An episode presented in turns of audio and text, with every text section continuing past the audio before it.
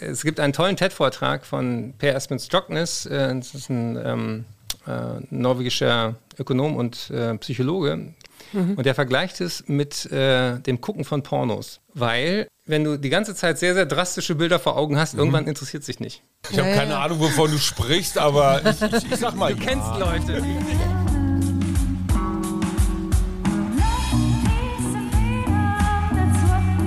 Wir. Arbeit, Leben, Liebe. Der Mutmach-Podcast der Berliner Morgenpost. Hallo, hier sind wieder wir, der Mutmach-Podcast. Und heute ist wieder ein Mittwochsexperte da. Äh, lieber Eckart von Hirschhausen. Oder darf ich du sagen? Ich bitte darum. Ja, wir haben uns, äh, wir haben uns gedacht, wir müssen von den drei wichtigsten Medizinern in Deutschland wenigstens mal einen kriegen. Äh, genau. Karl Lauterbach kriegt jeder, äh, Professor Drosten kriegt keiner. Also haben wir gesagt, Aber nee, der Hirschhausen. Der Hirschhausen. Schön, dass du da bist. Schön, man dass nimmt, du Zeit man kriegt. Das, das, das, das, nennt man Wertschätzung. ja, ja und ich, Mittwoch-Experten sind die, die Montag, Dienstag schon daneben gelegen haben, oder wie? Nein, das sind wirklich Experten. Und in deinem Fall äh, bist du ja Experte auf verschiedenen Gebieten. Ne? Aber ah, du bist ja jetzt nicht nur Arzt, sondern du bist Fernsehmoderator, Zauberkünstler, Kabarettist, Comedian, Schriftsteller und seit neuestem auch Klimaschutzaktivist. Wie, wie, bist du denn dazu gekommen eigentlich? Ja, was ist ein Aktivist? Also ich bin halt nicht mehr so passiv wie vorher. Mhm. Aber Aktivist hat in Deutschen oft so ein äh, Steineschmeißer-Image und ich habe mich noch nirgendwo angeklebt oder angekettet, sondern ich versuche mit meiner neuen Stiftung Gesunde Erde, gesunde Menschen einen sehr zentralen Gedanken populärer zu machen, nämlich äh, wir müssen nicht das Klima retten, sondern uns. Mhm. Äh, Klima wurde lange so assoziiert mit äh, Meeresspiegel irgendwie für Eisbären. pazifische Inseln, für Eisbären und irgendwie ging es dann um Atmosphärenchemie, wo man dachte, CO2 kenne ich doch aus der Sprudelflasche so schnell. Mhm. Wird das doch nicht. Verfliegt doch. Das verfliegt doch. Wo ist das Problem? Das löst sich irgendwie. Und äh, deswegen habe ich gesagt, ich will diesen, dieses Aha-Moment, was ich selber vor drei Jahren hatte, zu sagen, die Klimakrise ist mit Abstand die größte Gesundheitsgefahr für uns alle in diesem Jahrhundert, mhm. den will ich auf verschiedenen kreativen Wegen mit anderen Menschen teilen, damit sich schneller was tut. Mhm. Jetzt ganz praktisch für mein Leben als äh, alter weißer Mann. Inwiefern ist der Klimawandel für mich und meine Gesundheit eine Bedrohung? Ähm, auf ganz vielen. Mhm. Also, ähm, wir treffen uns hier in der Stadt. Ich hatte gerade auf einem großen äh, Internistenkongress eine super Session mit äh, Lothar Wieler, der ja hier mhm. auch schon im Podcast zu Gast war. Nur mit, die Besten. Äh, mit äh, einem super Prof hier aus der Charité, Christian Witt, der sich mit Lunge beschäftigt.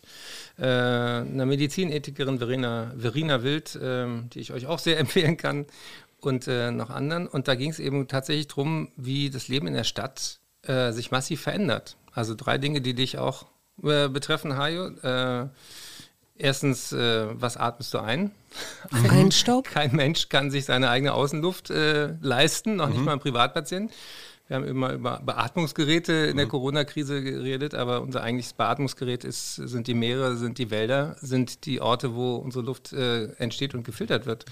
Feinstaub, äh, Luftverschmutzung ist Killer Nummer eins weltweit. Mhm. Um, um, eine Idee zu geben, das sind 8,8 Millionen Menschen, das ist äh, WHO-Statistik äh, mit Abstand der größte Killer. Mehr Leute sterben durch äh, Air Pollution, durch äh, Luftverschmutzung als durchs Rauchen. Das mhm. heißt, wir sind alle Passivraucher, mhm. unabhängig davon, mhm. was du gerade auf dem, auf dem Balkon gemacht hast. Wenn man in Berlin ein- und auswartet, ist man Raucher. Ja. Das äh, betrifft dich dann Hitze, du bist ein Läufer. Mhm. Ähm, ich weiß nicht, was, was machst du für Sport? Ich gehe eher ins Wasser. Also ja. ich gehe eher, eher, schwimmen und mache Yoga. Passivsport. Passivsport. Nee, äh, äh, Schwimmen ist ja deswegen so angenehm, weil du die Wärme gut ableiten kannst, solange mhm. das Wasser eben nicht 37 Grad überschreitet. Ähm, wenn du deine Muskeln spielen lässt, mhm. dann äh, entsteht da Wärme. Und äh, weißt du, warum der Löwe, der König der Tiere, so viel Zeit äh, einfach nur da liegt? Um sich abzukühlen oder nicht aufzuwärmen? Genau. Mhm. Man denkt mal, ähm, der schwitzen wie die Tiere. Die Tiere können mhm. nicht schwitzen. Wir, wir, haben die Möglichkeit, relativ weit uns über den äh, Erdball lange äh, zu stabilen Klimakonditionen äh, verteilt zu haben, weil wir schwitzen können. Der Löwe sieht die Antilope, mhm. rennt er hinterher und entweder er kriegt die dann hat er Glück an dem Tag.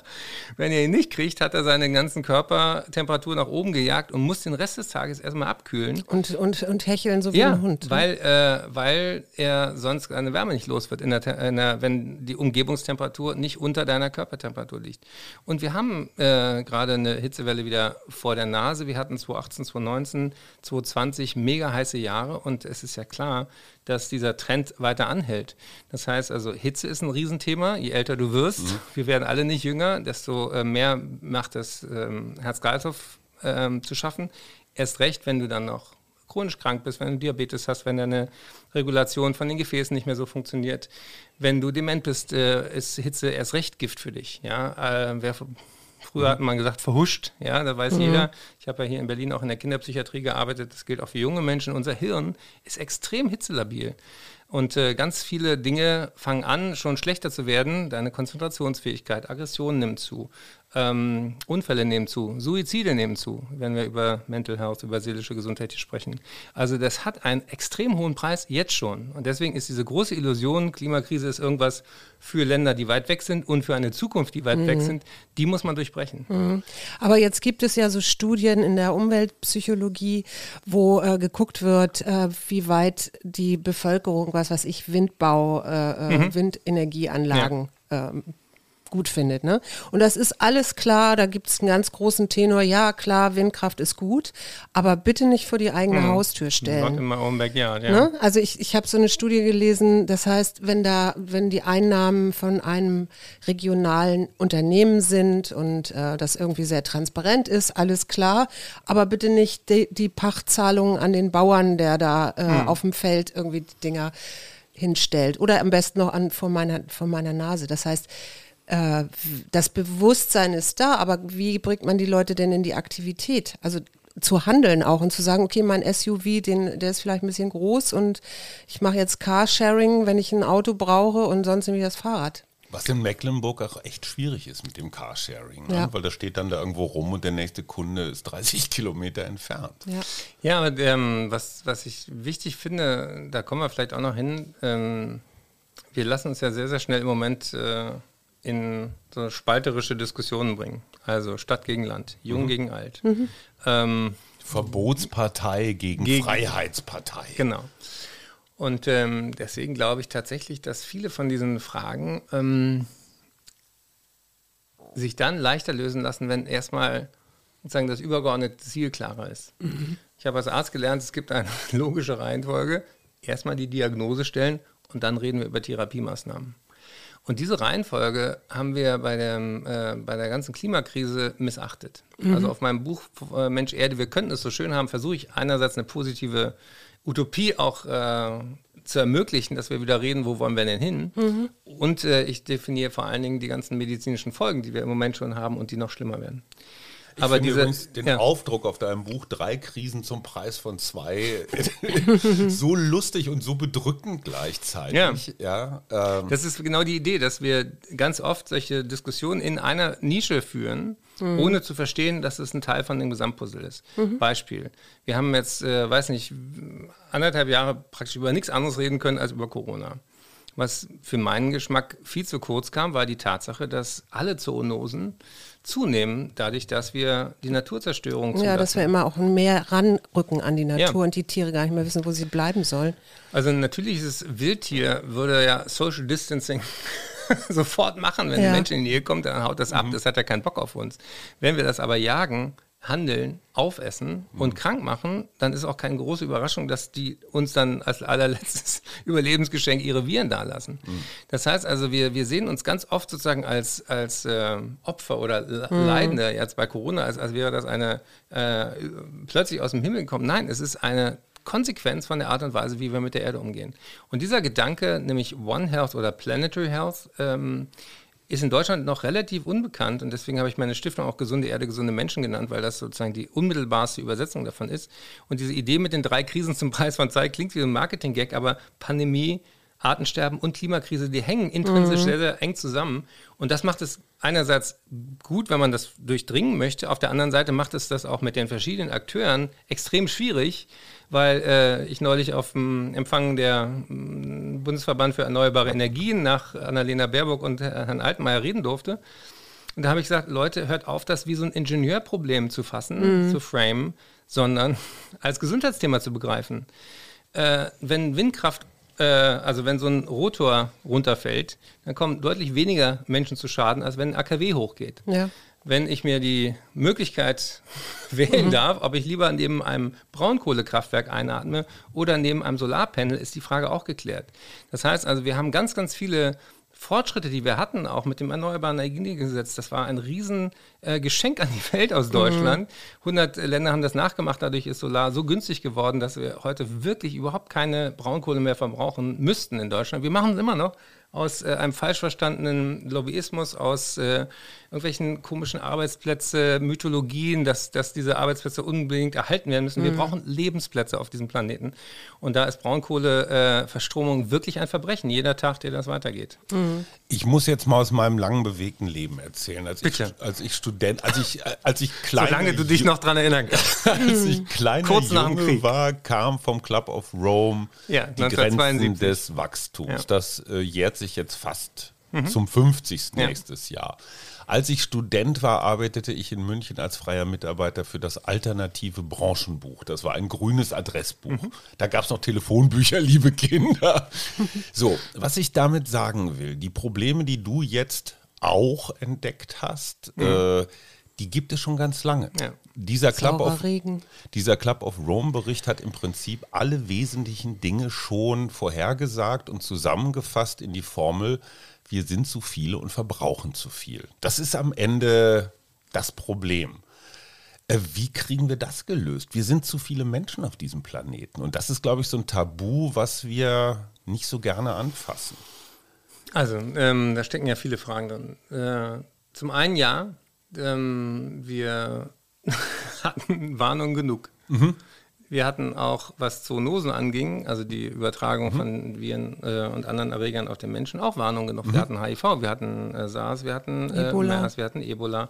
Äh, wir sind da in, in keiner besonders steilen Lernkurve unterwegs. Stattdessen gehen alle Kurven, die auch der Club of Rome damals schon extrapoliert hat, ja wirklich weiter nach oben. Wir haben immer noch mehr Emissionen als, so als, als vorher. Das heißt, äh, ich bin mit Harald Lesch auch befreundet, der hat mir auch äh, sehr geholfen im, in den, im physikalischen Verständnis und von dem stammt ein Satz auch äh, in Mensch Erde. Physik gilt auch für die Leute, die sie nicht verstehen und Naturgesetze sind nicht verhandelbar. Ja. Also nur weil wir irgendwie ein Paris-Abkommen äh, äh, unterzeichnet haben, ist noch kein CO2-Molekül in der Atmosphäre reumütig wieder zurückgekommen und sagt, mhm. oh, dann, dann, dann komme ich, komm ich nochmal unter die Erde, da wo ich äh, aus guten Gründen von Mutter Erde geparkt wurde. Also nur um die eine Größenordnung äh, herzustellen. Wir verballern im Moment an einem einzigen Tag so viel fossile Energie wie 1000 Jahre Erdsystem gebunden haben. Und dass das auf Dauer nicht gut gehen kann, mhm. da, das ist, da muss man noch nicht mal Physik-Grundkurs mhm. haben. Das ist einfach hirnrissig, was wir gerade anstellen. Und so ein CO2-Molekül macht einfach das, was es tut. Und äh, das ist nicht beeindruckbar durch Diplomatie, sondern nur, indem wir weniger emittieren. Und im CO2-Molekül ist es auch völlig wurscht, aus welchem Land es kam. Mhm. Deswegen ist es auch so äh, kleinkariert, immer zu sagen, die Chinesen, die Chinesen. Äh, wer hat, wer hat an, angefangen, mhm. mit dem Zeug äh, zu verballern? Ja. Wir Europäer. Wer sollte als erstes damit aufhören? Wir. Äh, und was in China produziert wird, ist oft für andere Märkte. Das heißt, die Emissionen solltest du auch nicht bei den Leuten lassen, äh, rechnerisch, wo sie entstehen, sondern wofür sie gedacht sind und, und, und. Also, wenn man sich anfängt, mit diesen Themen zu beschäftigen, dann, dann kann man ein bisschen verzweifeln, A, darüber, was alles gewusst wird.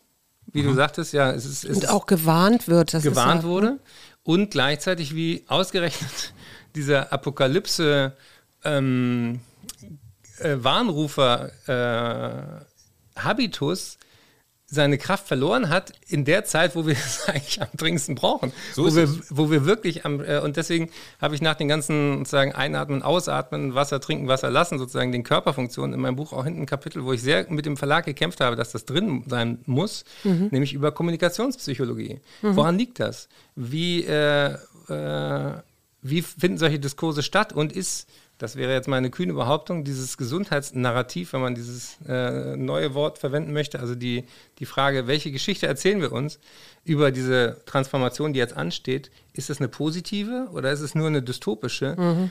Die ist tatsächlich auch wissenschaftlich noch gar nicht wirklich verstanden und wahrscheinlich gibt es auch nicht die eine Antwort. Die, manch, manche Leute brauchen sozusagen die Katastrophenmeldung, um zu kapieren, ist es ernst und andere brauchen vor allen Dingen die Idee, wir können noch was ändern. Mhm.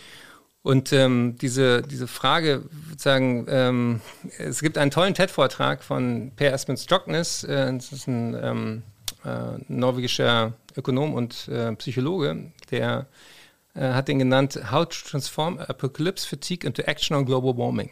Mhm. Und er vergleicht es mit äh, dem Gucken von Pornos. Weil wenn du die ganze Zeit sehr, sehr drastische Bilder vor Augen hast, mhm. irgendwann interessiert sich nicht. Mhm. Genau. Ja.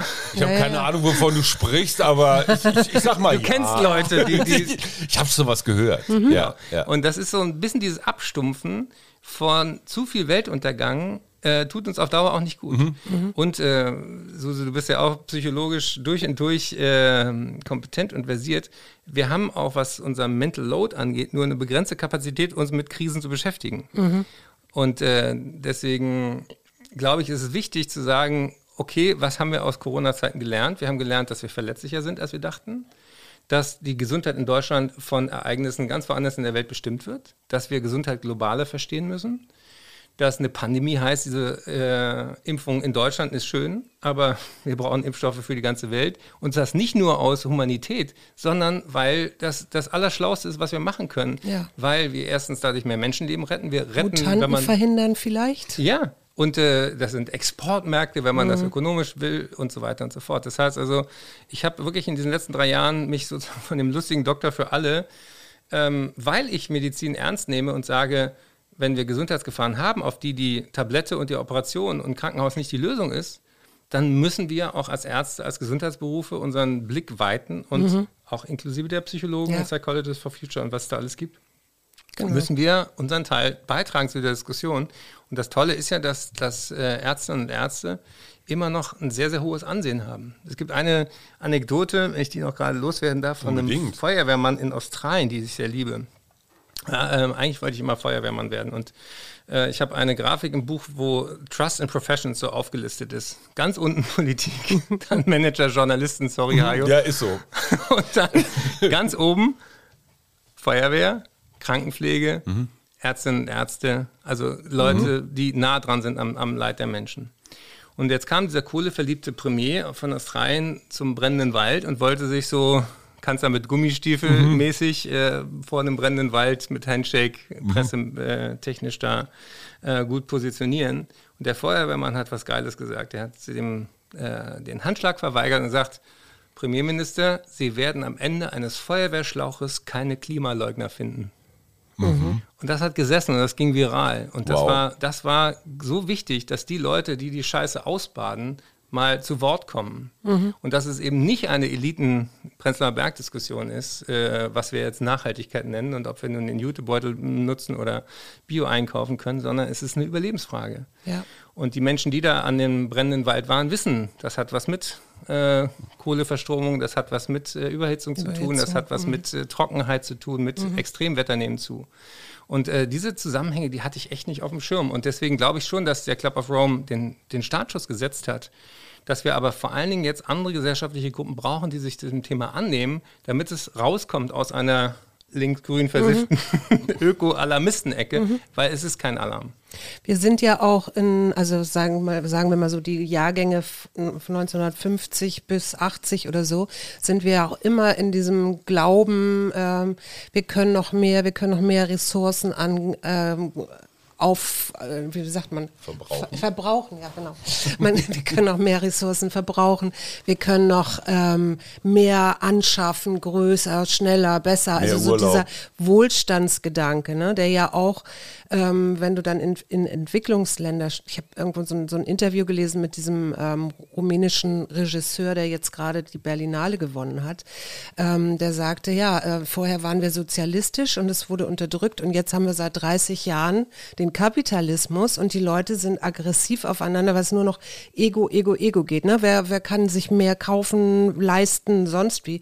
Das haben wir halt auch wunderbar vorgelebt. Und das ist ja mit ein Problem. Also je mehr wir uns leisten können, je mehr Nahrung wir produzieren, umso mehr Menschen gibt es und die, umso mehr Menschen wir haben, äh, umso mehr Nahrung müssen wir produzieren. Also das ist ja.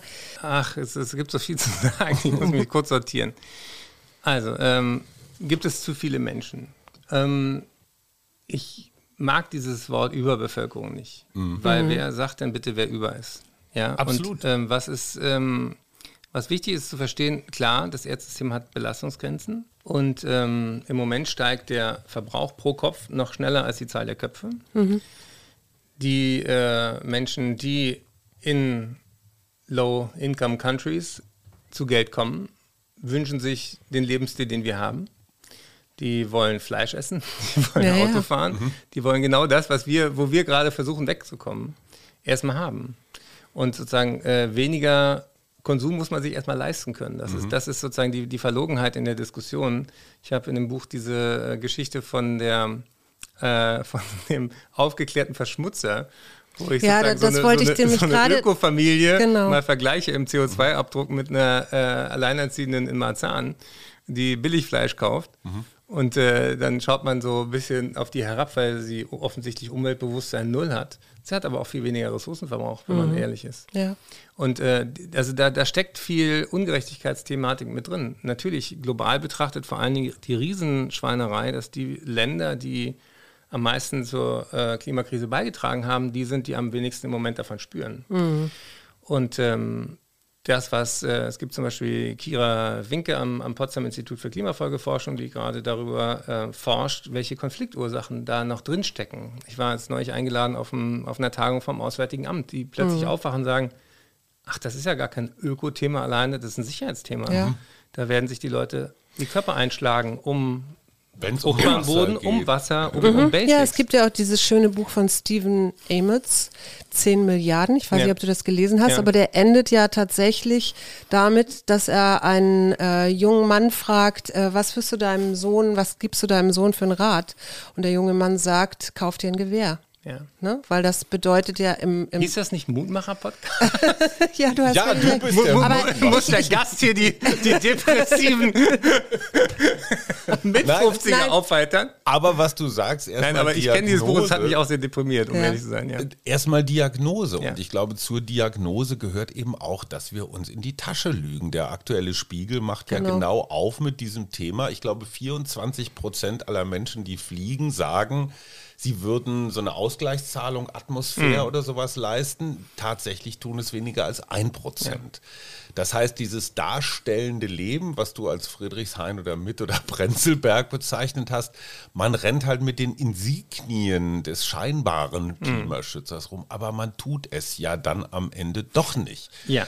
Und da sind wir bei einem Punkt, den mich als, der mich als Politikwissenschaftler umtreibt das kapitalistische System, und ich will hier um Gottes Willen nicht wie Gregor Gysi klingen, aber dieses kapitalistische System, was uns sehr viel Wohlstand und Fortschritt gebracht hat, ist auf immer mehr angelegt. Ja.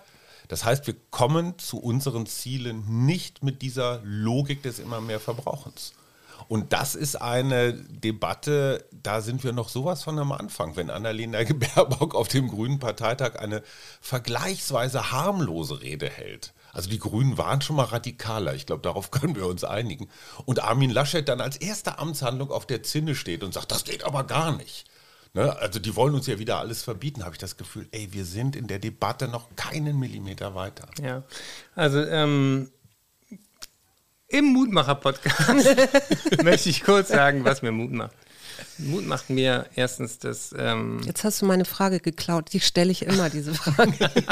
ich, ja, ich, Profi. Ich, ich sage, ihr, ihr, kennt auch meine Frau, äh, die hat mir auch gesagt, Eckart, äh, wenn das Buch fertig ist, dann beschäftigst du dich bitte mal wieder mit was anderem, weil ich war, ich war richtig scheiße drauf. Ja. Ganz ehrlich, es ist, es ist, ähm, es ist ziemlich ähm, deprimierend, sich mit diesen Themen zu beschäftigen. Ich glaube, das ist auch Teil der, Teil der, der Tatsache, warum wir das so ungern tun.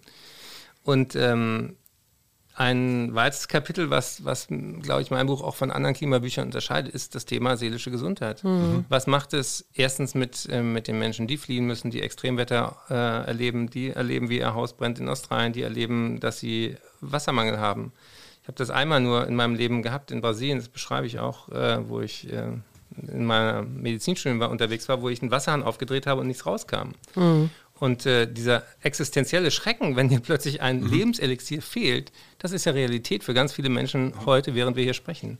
Das heißt, also, wir, wir führen eine, eine extrem privilegierte Situation, äh, Diskussion. Aber umso wichtiger ist es, ist die Frage, wie werden wir Teil der Lösung? Wie werden, was, könnten mhm. wir, was könnten wir tun? Erste Diagnose, dann die Therapievorschläge heißt, ich würde mir sehr wünschen, auch von dieser abgehalfterten Bundesregierung, dass als letztes, was sie tun könnten, äh, sich nochmal hinstellen und sagen, Leute, wir haben die, äh, die Diagnose euch noch nicht in aller Klarheit gesagt. Mhm. Das, was bei Corona in der ersten Welle gut funktioniert hat, dass sich die Kanzlerin und das Kabinett, Gesundheitsminister und andere hingestellt haben, gesagt haben, Leute, wir haben eine ernste Situation, die haben wir uns nicht ausgesucht, wir machen jetzt Dinge, äh, weil wir überzeugt sind davon, dass sie sein müssen. Wir machen die nicht aus Spaß und weil, weil wir irgendwie Diktatur geil finden und Freiheitsberaubung, sondern weil wir jetzt in einer echten Krise sind. Mhm. Und diese Klarheit hat das Klimakabinett nicht gehabt. Mhm. Ähm, Im Klimakabinett war noch nicht mal der Gesundheitsminister drin. Mhm. Das heißt also, diese Dimension, die ich versuche jetzt seit drei Jahren nach vorne zu bringen, nämlich Klimawandel, ist eine Gesundheitsthematik. Mhm. Die war auf Regierungsebene auch noch nicht da. Und ich erinnere mich noch wie heute an den Tag, das war der globale Klimastreik. Äh, wir standen da mit Scientists for Future, mit Health for Future, mit Allianz Klimawandel und Gesundheit, mit, der, mit vielen Ärztinnen und Ärzten und anderen Gesundheitsberufen von der Charité da im weißen Kittel am Brandenburger Tor. Ich durfte auch sprechen. Ich heute noch Gänsehaut, weißt du, du hast diese Fanmeile, wo mhm. normalerweise immer Fußball gefeiert mhm. wird, von lauter Leuten, die sich ernsthaft Sorgen machen um die Zukunft. Ja. Von sich und ihren Kindern. Und das war genau der Tag, wo das Klimakabinett sozusagen ihre, die Beschlüsse mhm. ähm, bekannt gab. Und dann kommen die da mit so einem pupsigen CO2-Preis von 10 Euro, ja. wo die Schweiz und Schweden, die haben schon über 100 Euro, mhm. UK mhm. auch, sind die daran zerbrochen? Natürlich nicht, ja. Und wir trauen uns als eines der reichsten Länder der Erde nicht mal zu sagen, Leute, die diese Ressourcen schneller verbrauchen und verballern, die sollen mehr zahlen als die anderen. Mhm. Also da, das, da gebe ich dir recht, wir sind, wir sind, was diese Diskussion angeht, wo die großen Hebel sind, sehr, sehr schnell bei Ausweichdiskussionen. Und die eine Ausweichdiskussion ist, alles auf den Konsumenten schieben. Mhm. Genau. Äh, da hatte ich neulich auch mal mit Armin schon drüber gesprochen, als ich den, äh, ich durfte die Rede halten auf Klaus Töpfer, als er den äh, äh, Staatspreis NRW kriegte. Dann habe ich an Lascher gesagt, wissen Sie, seit ich mich für diese ähm, gesunde Erde, gesunde Menschen-Thematik stark mache, traue ich mich nicht mehr innerdeutsch zu fliegen. Auf gut, das ist eigentlich auch Quatsch, innerdeutsch zu fliegen. Das muss man auch nicht verbieten, man muss einfach nur so unattraktiv machen, dass das eh keiner mehr will. Aber warum halte ich jedes Mal zwischen Westdeutschen Rundfunk und Berlin. Zwischen, in Hamm. In Hamm, genau. Laurenz Meyer. Laurenz Meyer, der frühere CDU-Generalsekretär, kommt aus Hamm. Der hat dafür gesorgt, dass da der Umsteigebahnhof ist. Und ich in, ich Damit hab, Hamm zur Weltstadt wird. Hat super hin, funktioniert. Hinten im Buch habe ich meine Vision von 2050 und da ist in mhm. Hamm ein Eisenbahnmuseum, was aber kein, was keiner erreichen kann, weil er keinen Zug mehr hält. Sorry für alle Hörerinnen aus, aus Hamm, aber ich hasse es, auf einen Anschlusszug zu warten. Ja. Und da wo ich denke, Mensch, warum kriegen wir solche einfachen Sachen nicht gebacken? Warum kriegen wir nicht Schnellverbindungen hier mhm. in dieses Land? Ja? Was ich ja ganz interessant finde, ist, dass du auch sagst, es ist eine, im Prinzip auch eine spirituelle Krise. Kannst ja. du das mal ein bisschen erklären, wie du das meinst? Gerne, weil ähm, Heil hat es eben schon angedeutet. Woher kommt denn dieser Wunsch nach mehr? Mhm ich habe mich ja viel mit Glück und positiver Psychologie beschäftigt und wir haben diesen einen Teil in unserem Hirn, der, der dieses äh, Dopamin-Craving hat, diesen Kick. Wir wollen, ja. wir wollen immer belohnt werden, wenn etwas geiler ist als erwartet. Und gleichzeitig ist das sozusagen Teil von Suchtverhalten. Mhm. Ja? Also ähm, das, was Genuss im Guten ist, ist übertrieben Sucht. Und die Übergänge sind fließend. Spirituell gesprochen Warum verbrauchen wir so viel? Weil wir nicht wissen, was wir wirklich brauchen. Mhm. Und weil wir denken, eine innere Leere können wir mit Zeug stopfen. Stopfen, ja. Und das ist jetzt auch nicht neu. Da hat äh, Erich Fromm mit Haben mhm. oder Sein auch schon sozusagen einen Weltbestseller geschrieben. Aber ich glaube tatsächlich, dass diese Analogie, die ich manchmal bringe, den Menschen die Augen öffnet. Das eine ist unser Körper. Mhm. Der ist auch nicht auf Dauerwachstum angelegt. Wenn irgendwas in dir dauernd wächst, das heißt Krebs. Das ist keine mhm. gute Nachricht. Mhm. Das heißt, in einem endlichen System können wir nicht unendliches Wachstum zulassen. Und das andere, das hat mir Ernst-Ulrich Weizsäcker mal äh, ähm, wirklich, äh, es gibt ja so Momente, wo so ein Aha, wo so ein Groschen fällt. Und ich habe ihn besucht da in der Nähe von Freiburg und ähm, er hat mir dieses Paradigma von der leeren und der vollen Welt nahegebracht. Mhm. Und das kommt von Hermann Daly, der war mal Weltbankpräsident oder was auch immer. Aber der sagte, ähm, ganz viele von unseren religiösen und ethischen Überzeugungen kommen aus einer leeren Welt. Christentum, Judentum, Islam sind alles Wüstenreligionen. Das heißt, du hast eine kleine Gruppe von Leuten in the middle of nowhere auf gut Deutsch. Ja. Und da sagt man gerne, seid fruchtbar und mehret euch, macht euch die Erde untertan, wachst, mhm. gedeiht, werdet mehr. Mhm. Warum? Weil wir über Jahrtausende die Natur als Feind hatten. Mhm. Wir hatten äh, immer Angst vor dem nächsten Unwetter, vor der nächsten Dürre. Wir hatten keine Idee, wie wir das vorhersagen können. Wir hatten keine Kühlungsräume für äh, Getreide und, und, und. Ganz, ganz oft haben die Menschen wirklich Not gelitten durch Willkür der Natur. Heute im Anthropozän, was man seit 1950 ungefähr datieren kann, sind wir die größte Gefahr für diese ja. Erde. Mhm. Und dieses Denken, das hat noch nicht stattgefunden bei uns. Nämlich, dass wir sagen, ähm, ganz einfaches Beispiel, wenn du äh, am See Genezareth mhm. damals Fischer warst und du wolltest mehr Fische, dann brauchtest du ein zweites Netz, Netz und, genau. und, ein zweites Boot. Mhm. Dann hattest du doppelt so viel mhm. wie vorher. Wenn aber alle das tun und wir heute, ich habe diesen Film Seaspiracy noch vor Augen, mhm. äh, äh, mit riesen Schleppnetzen über die Weltmeere fahren und mhm. alles tot machen, was da ist, dann gibt es keine Fische mehr. Und dann kannst du noch so viele Industrieschiffe bauen, du wirst keine Fische mehr kriegen. Und das ist der Unterschied zwischen einer leeren und einer vollen Welt. Das heißt, wir müssen heute umdenken zu sagen, wenn ich morgen noch fischen will, mhm. dann muss ich heute welche drin lassen. Mhm. Und das, das ist das Umdenken. Und das andere große, echt für mich äh, spirituelle Thema, kriegen wir es hin, uns als Weltgemeinschaft darauf zu ver verständigen, dass wir Ölreserven, von denen wir wissen, dass es sie gibt, im Boden lassen. Einfach mhm. lassen, ja. Mhm. Also das sozusagen, das ist wie so, wie so ein Kind, was vor seiner Schale Süßigkeiten mhm. ist. Mhm. Haben, kriegen wir sozusagen eine kollektive globale Selbstbeherrschung hin mhm. und darauf deutet im Moment wenig, dass wir, dass, äh, dass wir da auf einem guten Weg sind.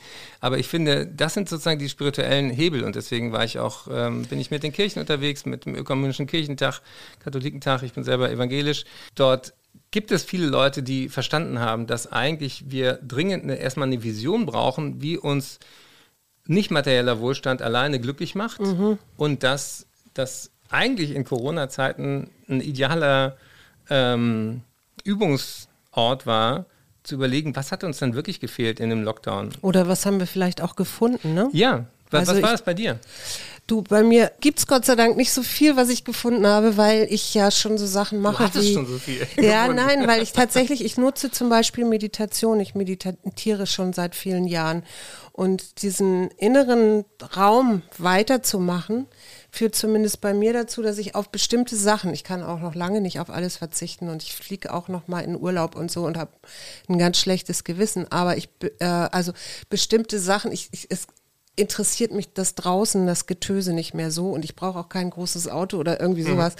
sondern ich glaube, es ist mehr so diese menschliche ähm, Begegnung, die ich aber auch weiter hatte bei Corona, weil ich, oder während der Zeit, weil ich ja auch Klienten gesehen habe oder so. Und ich glaube, mich interessiert immer so, ähm, wer ist das eigentlich, der mir da gegenüber sitzt? Also was ist das für ein Mensch? Damit kannst du mich an, anfixen und da bin da, da, da geht mein Belohnungssystem mhm. an, weil ich das einfach, äh, weil mich das einfach bereichert. Ich sage nur mal ein praktisches so. Beispiel. Wir haben uns für 1900 äh, Quatsch, wir sind ja schon im äh, 21. Jahrhundert. wir haben uns für 2020 vorgenommen, keinerlei Klamotten anzuschaffen. Mhm. Also, was weiß ich, keine mhm. Schuhe. Ich verschenke gerade ganz viel zum Beispiel. Mhm. Also die Schuhe, die ich in meinem Schrank stehen habe, kann ich bis zum Ende meines Lebens, selbst wenn ich 120 werde, gar nicht alle durchlaufen. Jetzt mal ganz praktisch gesehen. Anzüge und diese klassischen Impulsartikel, ich belohne mich oder so. Und das ist aber eine interessante Erfahrung, haben wir neulich erst darüber geredet. Wie fühlt sich das an, wenn du in einem Anzug, den du schon 27 Mal anhattest, auch du als Fernsehmensch, wie fühlt man das? Also dieses, das okay zu finden ja. ne? und nicht die leicht abgeschubberten Ellbogen oder so jetzt in die Kamera zu halten. Ja, das also, bedeutet aber, was. Ja, und aber, aber tatsächlich hab, denke ich immer, dass, oder, oder ich habe es auch so wahrgenommen bei mir, je größer mein innerer Raum wird, je mehr ich mich selber spüre, kenne, wie auch immer, umso weniger brauche ich diesen, brauche ich diese äußere dieses Äußere drumherum. Und umso mehr ist mir das auch egal, wie ich jetzt gerade rumlaufe. Du siehst, ich habe jetzt mir meine Haare werden gerade weiß. ich habe mir, das war auch ein Teil der Corona-Zeit zu sagen, so ich habe keine Lust mehr, mich zu meine Haare zu färben, hier irgendwie die sonst wie zu sein, sondern ich möchte ich sein, so am Ende des Tages. Und damit kann ich ganz gut gehen und da ist auch nicht mehr dieses, äh, ja, so dieses, diese, diese Aufmerksamkeit nach draußen und die Belohnung, die von außen kommt. Ich, kann, ich krieg's gerade nicht besser hin. Das war sehr erzählt. gut, siehst du? Der äh, Hajo hätte sich gelobt für diese Formulierung und ich auch. Aber ähm, das ist Teil des Themas, auf das ich gerne noch kommen will.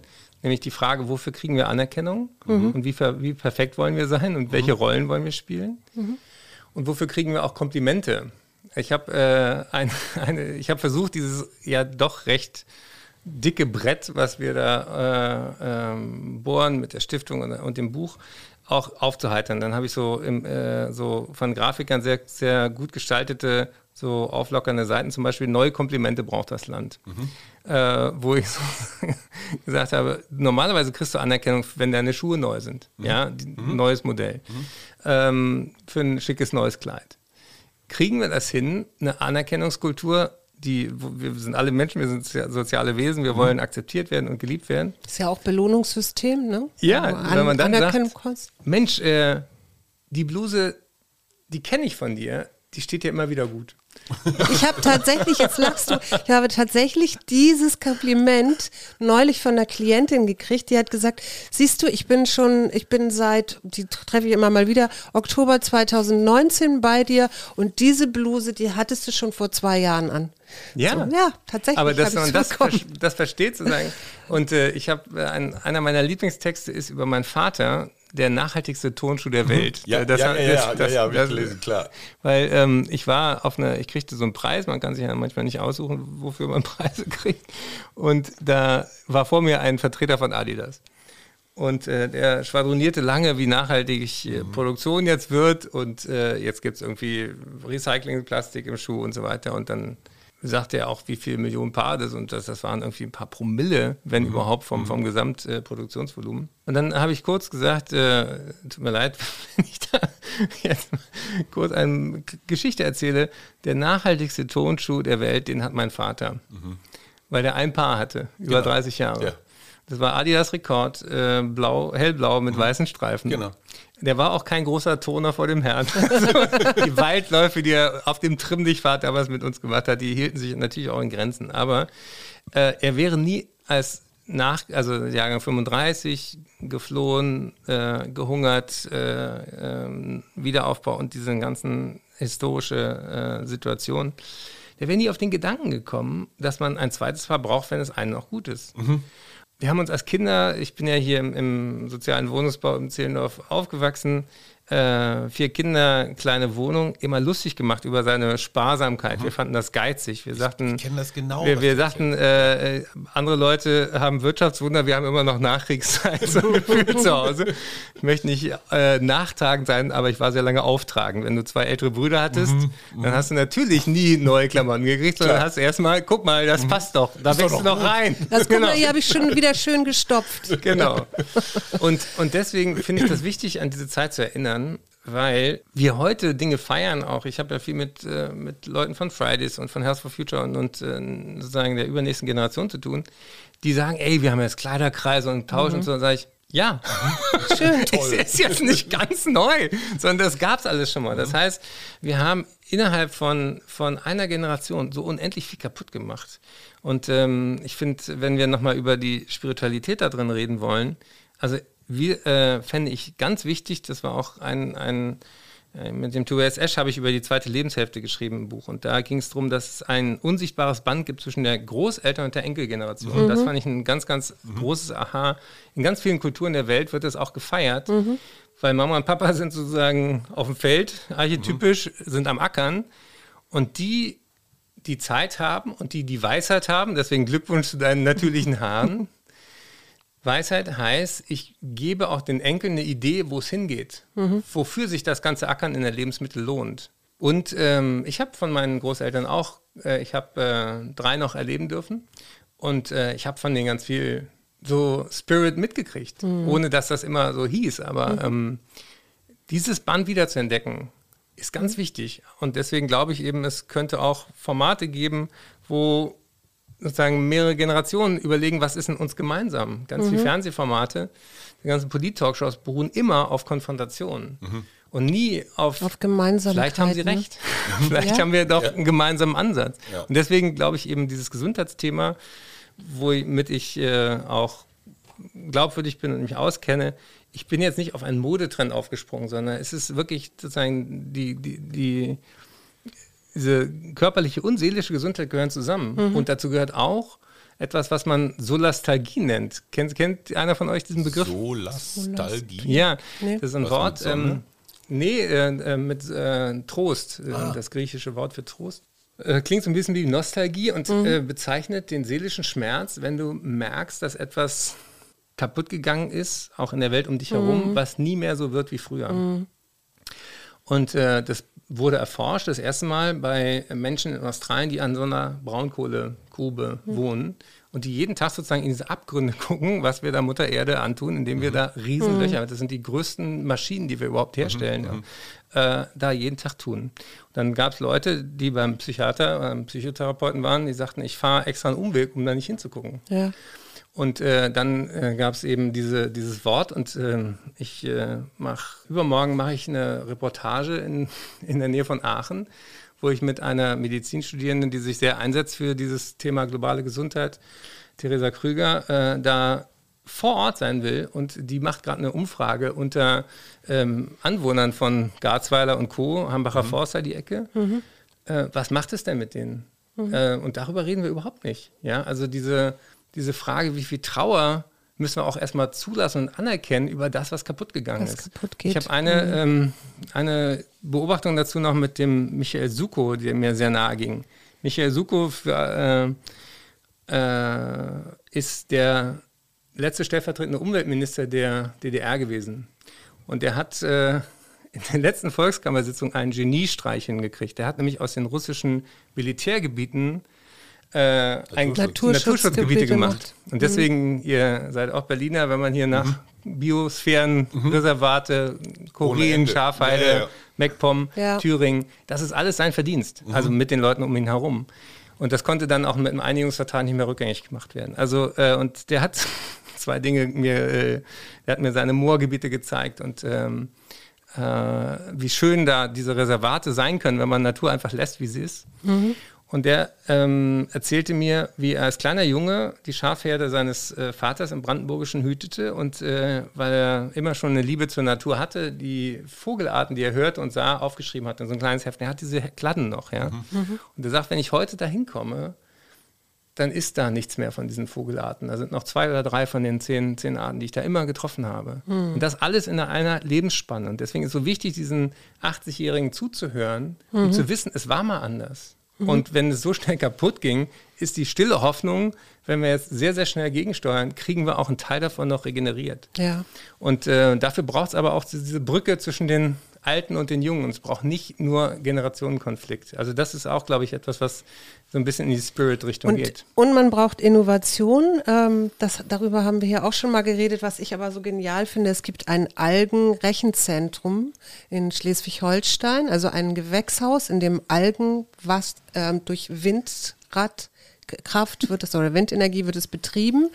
Die Luft wird gekühlt, weil es ist an der Nordsee sowieso schon mhm. cool und die Abluft, die eigentlich als CO2 nach draußen ist, wird aber den Algen zugeführt.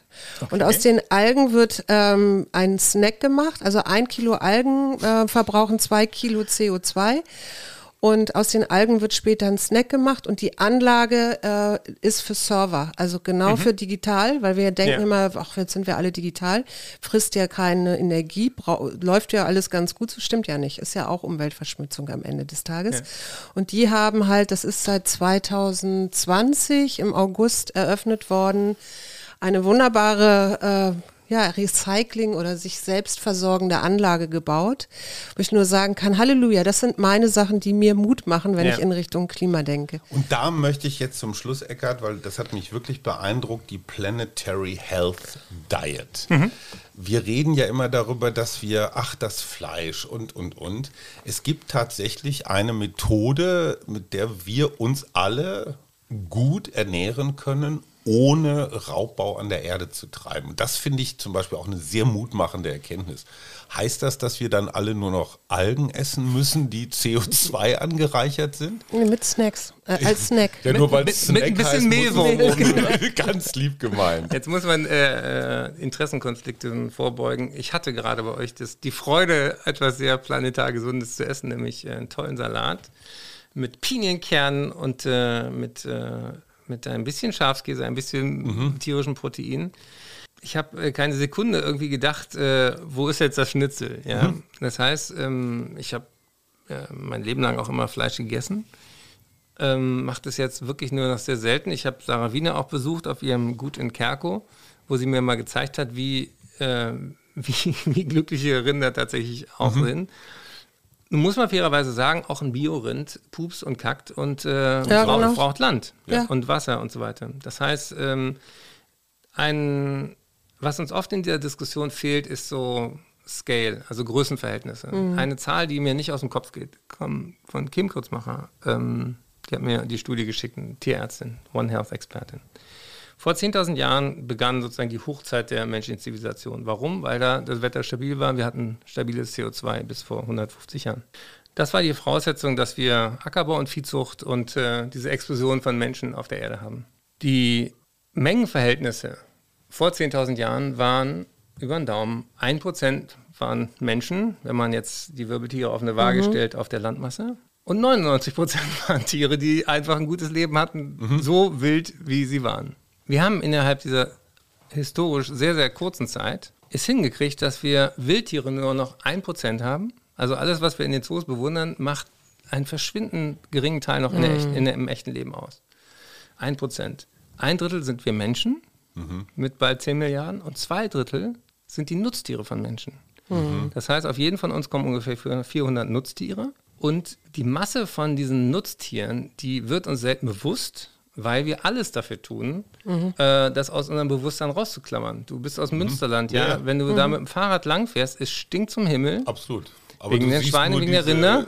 Diese und, Wellblechwände. Genau. Mhm. Und du willst gar nicht wissen, was dahinter passiert. Du brauchst das dafür heißt, ja auch irre viel Wasser, um die gut. zu versorgen ja, und, und, so. Oh Gott. Also diese, diese äh, ein, eines meiner Lieblingsprojekte für den Mutmacher-Podcast ist zum Beispiel ein, ich liebe natürlich Schokolade. Ich sage immer, Leute, Klimaschutz klingt so abstrakt, aber die Erde ist nun mal der einzige Ort im ganzen bekannten Universum mit Sex, mit Kaffee und Schokolade. es wird nicht besser irgendwo, ja. Also wenn wir das kaputt machen, dann sind ja. wir selber schuld. Der Mond ja. ist keine Alternative. Nee, auch nicht, auch nicht für Elon Musk.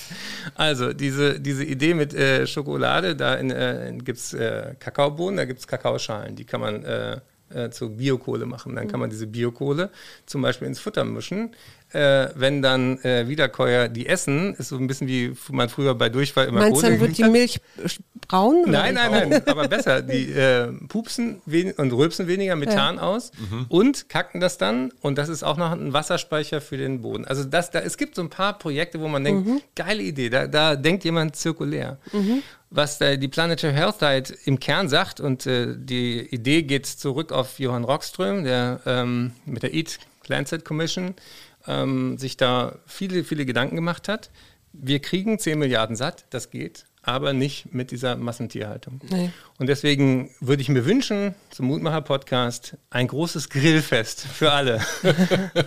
ein einmaliges. Ein einmaliges großes Grillfest, vielleicht Silvester 2021, weil ich glaube, wir leben gerade in historischen Zeiten. Wir, wir mhm. sind an einer Zeitenwende. Das klingt jetzt. Du redest aber nicht nur von Deutschland. Ne? Nein, wir sind an einem Tipping Point äh, Social Tipping Point. Und diese, diese Idee, dass wir zu Silvester alles, was wir an Nutztieren uns diesen Planeten verkackt, auf dem Rost. Auf dem Rost, eine große Party und dann pflanzenbasiert weiter. Und das wäre das. das wär eine echte Chance. Ich finde, das ist ein ganz wunderbares Schlusswort. Mir läuft das Wasser. Burger statt Böller, oder? Burger statt Böller. Lieber Eckhard von Hirschhausen, es hat viel Spaß gemacht. Alle, die noch mehr wissen wollen. Es ist Mensch, übrigens ein Erde. großartiges Buch, weil es liest sich echt so weg. Also ich finde es ein bisschen dick, aber, äh, ja, es, aber es, sind ja auch, weil auch Bilder drin sind. Es sind auch Bilder drin. Schön, dass du da warst. Bis Sehr zum gerne. nächsten Mal. Tschüss. Ich danke dir.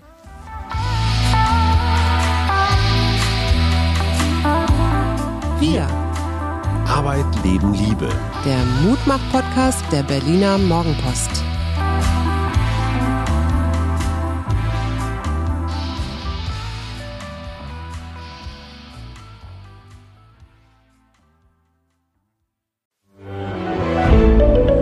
Ein Podcast von Funke.